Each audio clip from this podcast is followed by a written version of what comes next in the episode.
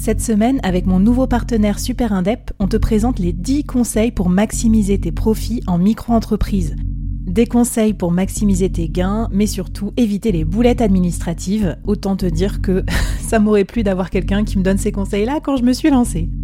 Je te mets le lien vers ces 10 conseils pépites et un petit cadeau qu'on te réserve avec Super Indep en description de cet épisode.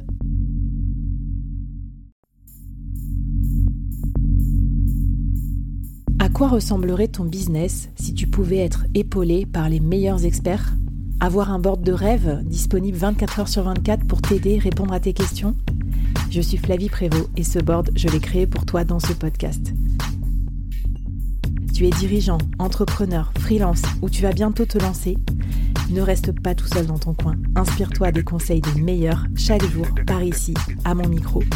Et si tu l'oses, on te mettra au défi parce que nous, ce qu'on aime bien, c'est te faire progresser vite et bien.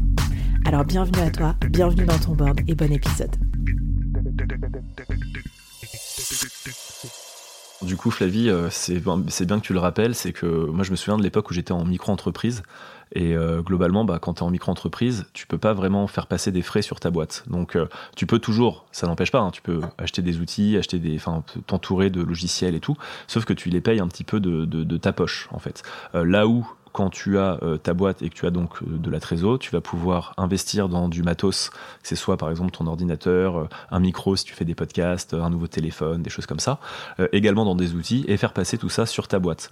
L'intérêt, sans faire un cours de compta, en plus je serais très mal placé pour le faire, j'ai la chance d'être bien accompagné à ce niveau-là, mais globalement ça crée des charges sur ton entreprise et ça va baisser à la fin ben, l'impôt sur la société parce que ton bénéfice va être réduit du fait que tu as également investi de l'argent dans du matériel et dans finalement des actifs pour ta, pour ta société. Mm. Euh, donc ceci étant précisé, moi maintenant ce que, ce que j'aime bien euh, avoir en tête, c'est que les bons outils, en fait, c'est pas juste bah, j'ai de la trésor, du coup j'achète des trucs. c'est, en gros, c'est pourquoi, pourquoi faire ça. et c'est moi une des raisons principales, c'est que je me rends compte que je perds pas mal de temps au quotidien avec pas mal de sujets et que c'est une manière en fait de, de gagner du temps, de préserver de l'énergie. Je vous donne un exemple tout bête, mais quand on doit faire des devis, des factures tous les jours, si on doit à chaque fois se redemander où était notre template, que c'est un peu, euh, voilà, où est l'adresse du client, enfin, c'est, c'est, bête, c'est des petites choses, ou ajouter, en fait, euh, par jour, par semaine, euh, quand on fait un petit peu notre phase d'admin, ça peut être long. sur la gestion de projet, retrouver ses notes, retrouver ses docs. Un exemple que j'aime bien aussi, c'est retrouver ses, mots de passe, tu sais, quand t'as plein d'outils, et tu sais jamais, mon client, il m'avait envoyé ça, mais je sais plus où je vais retrouver le mot de passe. Voilà, bah, en fait, il y a des outils à chaque fois pour tout ça, pour pouvoir gagner du temps, préserver un, petit peu aussi sa, sa charge mentale. moi, je vous donne des exemples concrets maintenant, donc en banque, euh, j'ai euh, Time et Conto. J'en ai deux parce que j'ai deux structures, mais en gros, les deux, moi, je trouve, sont, sont, sont, sont, vraiment très bien. C'est hyper pratique. Des applis mobiles pour pouvoir euh, gérer ses comptes, faire des virements et tout. j'ai j'ai Shine et je trouve ça très bien. Et comme voilà, Shine aussi. Ouais, voilà, Shine aussi.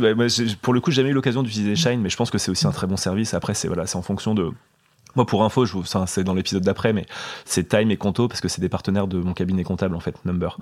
Euh, s'ils avaient voilà, donc c'est pour ça que j'ai jamais utilisé Shine, j'en ai pas eu le, besoin jusqu'à maintenant. Euh, j'utilise. mais ce qu'on peut dire, c'est que aussi, tu vois, quand tu passes freelance, quand tu étais auparavant salarié, etc T'as peut-être pas l'habitude de ces banques parce que euh, tu as ta banque perso. Je vous conseille pas la, banque perso pour gérer votre business. D'ailleurs, euh, vous devez euh, avoir un compte pro. Et en fait, c'est vraiment utile de gérer son compte pro à part et d'avoir une, banque qui est faite pour ça, en fait. Donc, c'est pour ça qu'on aime bien ce genre de néobanque pro. Bah, de ouf. Et surtout que tu as, aussi, euh, parce que tu as la banque, mais tu as aussi tous les outils qui vont un peu avec, où euh, ça match directement. Enfin, imagine en fait une banque où tu as une sorte de banking intégré directement, où ça va matcher tes virements avec les factures reçues. Ça, se connecte en fait très bien en plus avec ton outil comptable euh, ou tes logiciels. Enfin voilà, c'est pour, pour, te faciliter vraiment la vie au quotidien. Donc c'est vrai que c'est intéressant là où je me dis que si j'avais effectivement un compte dans ma banque perso, ça serait, ça serait un peu autre chose niveau admin quoi. Je souhaite me débarrasser des envies de luxe, en fait jamais satisfait, j'en veux toujours plus. Impossible d'être en paix quand on cherche les thunes. Je veux garder du respect, je veux pas faire ma pute. Alors, euh, on continue sur les trucs payants. Qu'est-ce que tu as d'autre en payant et où tu penses que ça vaut le coup pour te pour t'aider à gagner en efficacité?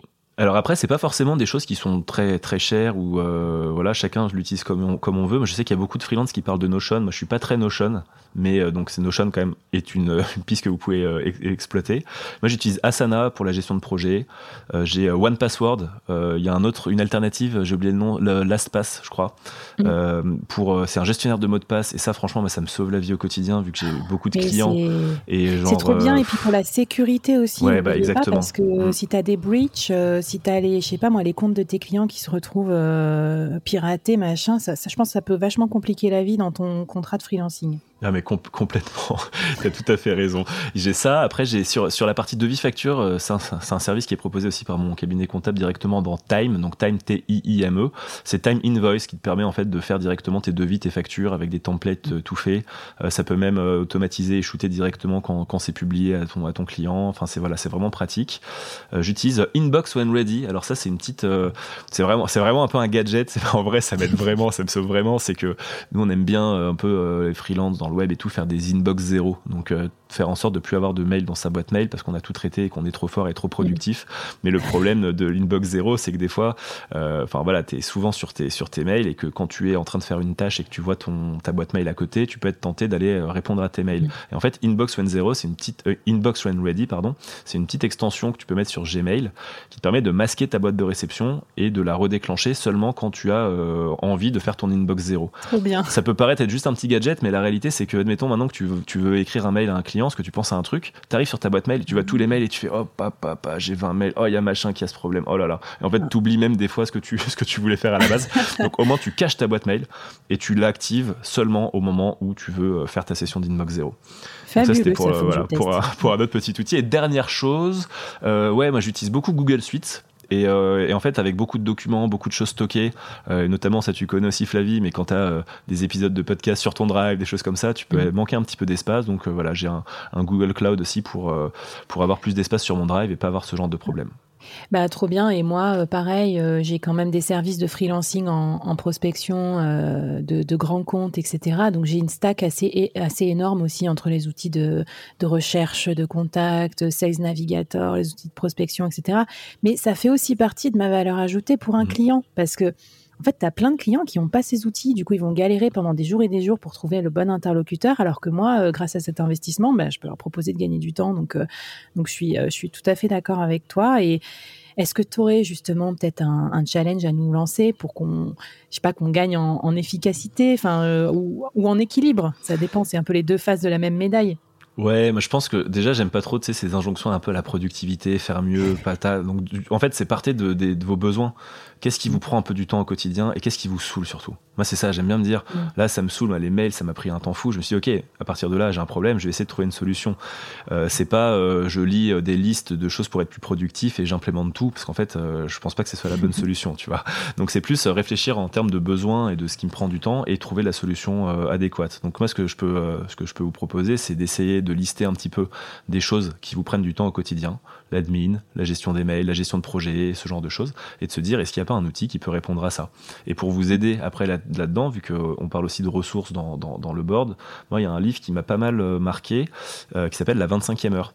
Euh, où je pense que du coup c'est pas forcément une bonne idée de le lire en se disant tiens comment je vais être plus productif aujourd'hui et avoir plein d'idées comme ça mais c'est plus ok ben j'ai identifié ce type de problème là je vais pouvoir regarder un petit peu dans ce bouquin ce que je peux ce que je peux améliorer et puis ou alors chercher sur internet et puis mettre en place les outils qui vont vous permettre réellement de gagner du temps sur une problématique qui est vraiment en mm. fait un problème pour vous aujourd'hui. Il est génial ce bouquin, je le valide trop et surtout d'y revenir de temps en temps. Du coup, euh, comme cadeau, là dans la newsletter, je vais vous mettre des petits trucs que moi j'avais vraiment aimé, euh, notamment des listes de raccourcis, des petits tricks comme ça pour vous aider euh, bah, à être plus équilibré versus vos outils digitaux notamment.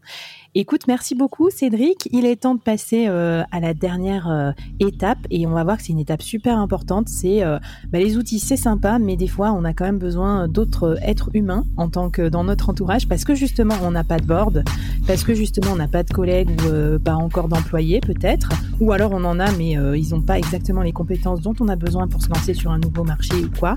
Et ça va être l'épisode numéro 5. On se retrouve juste après pour savoir comment on peut utiliser sa trésor pour mieux s'entourer justement.